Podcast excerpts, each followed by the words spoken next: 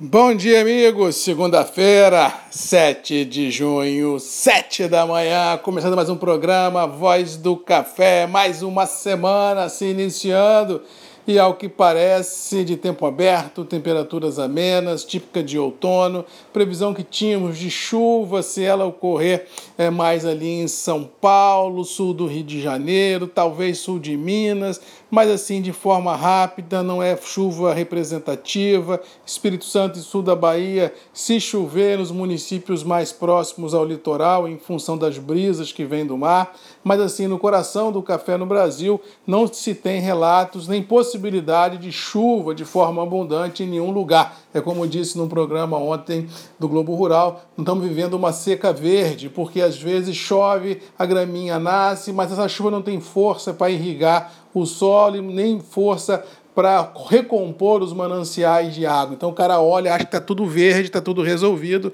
mas assim, infelizmente, se olharmos o solo e abaixo dele, realmente a situação é muito complexa e deixa realmente o agro, não só cafeeiro, mas também o agro como um todo do centro-oeste, milho, soja, pastos numa situação muito complicada e daqui a pouco começa a respingar também nas cidades, já que importantes cidades do sul do país, como Curitiba, já tem racionamento de água há meses. Isso pode acontecer também em algumas outras cidades por esse Brasil. O próprio presidente da República vem alardeando isso, que vamos viver uma crise hídrica em 2021 sem precedentes na história. Vamos torcer para que Papai do Céu ajude, para que venha água, para que a gente possa minimizar todos esses traumas que uma crise hídrica pode ocorrer, mas isso, feliz ou infelizmente, começa a atingir os preços, não só do café, mas também de outras commodities, atingir também contratos em abertos e deixar os nervos dos operadores testando limites inimagináveis. Nova York, eu acredito que deva ter mais uma semana de consolidação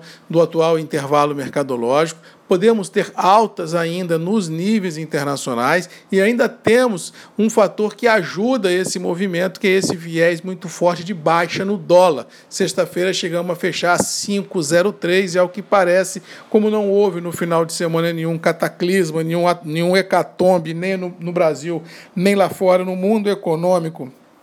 que validasse uma mudança de humor e de perfil das operações, é possível que o dólar já abra namorando os 5 e se romper 5, aí dá dor de barriga na galera, pode vir para 4,90 rápido. Ou seja, essa derrocada do dólar pode indicar alta nas bolsas, mas intrinsecamente ela não permite que os preços internos do café em reais sejam é, galopados, porque eu sempre falo que a formação dos preços do café ela é uma conjugação de bolsa, dólar e demanda. Não adianta a gente ter bolsa para cima e demanda firme se o dólar escorregar muito, porque as liquidações internacionais ficam comprometidas e a sustentação dos níveis em reais também fica de pronto pisando em ovos. Ou seja, se nós conseguirmos, como vamos conseguir, manter os atuais níveis dos preços em reais, é, dentro de um dólar com viés de baixa, feliz ou infelizmente, tem que se dar como lucro da operação. O que nós temos que torcer é para que esse viés de baixa no dólar também force um viés de baixa nos custos envolvidos nas operações